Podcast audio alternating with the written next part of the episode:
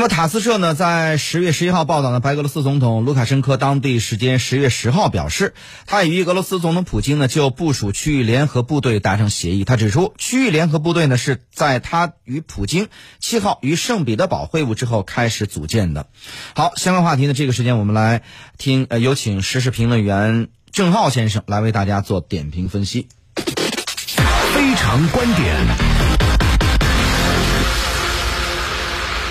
我们看到呢，这个俄白两国呢已经就区域联合部队达成一致。那么这体现出白俄罗斯方面一个怎样的态度呢？对俄乌战事又会产生一个什么样的影响呢？呃，相关话题来听一下时事评论员郑浩先生的分析点评。呃，刚才呢，在上集的点评当中呢，我特别提到，就是啊，在俄罗斯对乌克兰境内的十多个呃城市的民用设施发动了大规模的导弹袭击之后，呃，整个的俄乌冲突啊进入到了一个新的一个阶段。而这个新的阶段呢，当然从一个方面来看，它预示着俄乌战争啊，或者叫俄乌冲突会全面的升级啊。虽然莫斯科仍然没有把它定性为是一场反恐战争，但毫无疑问啊，未来一段时间，俄乌冲突呢将会朝着啊。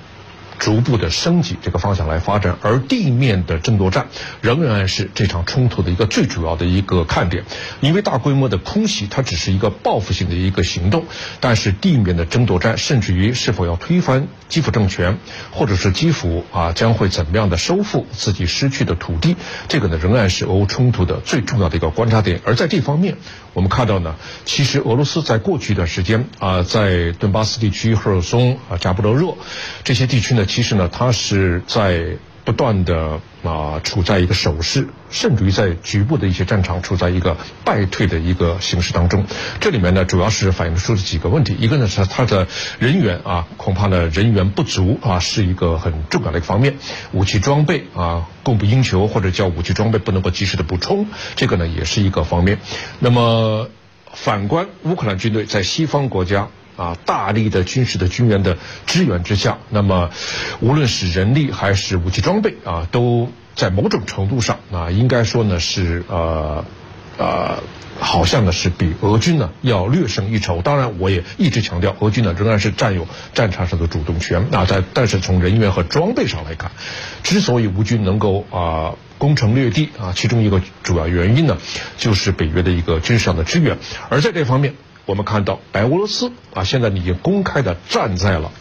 俄罗斯这一边。当然，我们知道白俄之间一直呢是盟友的关系啊。那么，但是呢，卢卡申卢卡申科啊，在是否参战这个问题上，在过去一直表现的是犹犹豫豫啊，不想把自己的国家拖入到俄乌冲突当中啊。当然，这是他考虑到自己啊白俄罗斯国家的利益。但是从目前来看，因为莫斯科方面的强烈的要求啊，特别是。可能在啊乌克兰和白俄罗斯以及和这个波兰的啊交界的地方啊出现了一些形势上的一些变化啊，卢卡申科不断的强调啊波兰一直有侵略白俄罗斯的企图啊，当然这是他的一言之词，但是呢，呃毫无疑问，现在呢卢卡申科已经是坚定的啊站在了。呃，普京的这一边，那么这样的一个形式上的一个发展，也印证了啊，多少印证了我的一个观点，就是未来地面上的争夺战仍然是俄乌冲突乃至于整个这场战争的一个主要的观察点。当然，从另一个方面来看，白俄罗斯加入到俄罗斯的阵营啊，准备要和俄罗斯啊并肩作战，也增加了这场战争逐步升级扩大。甚至于不排除导致啊战争全面的在俄罗斯和北约之间爆发的这种可能性啊，这种可能性是在增加，但是未来是不是一定爆发，俄罗斯和北约成员国之间的全面的战争还有待进一步的观察。嗯，好，呃，感谢郑浩先生的分析点评。私家车看天下，我是谢飞，我是张倩，我们下次再见。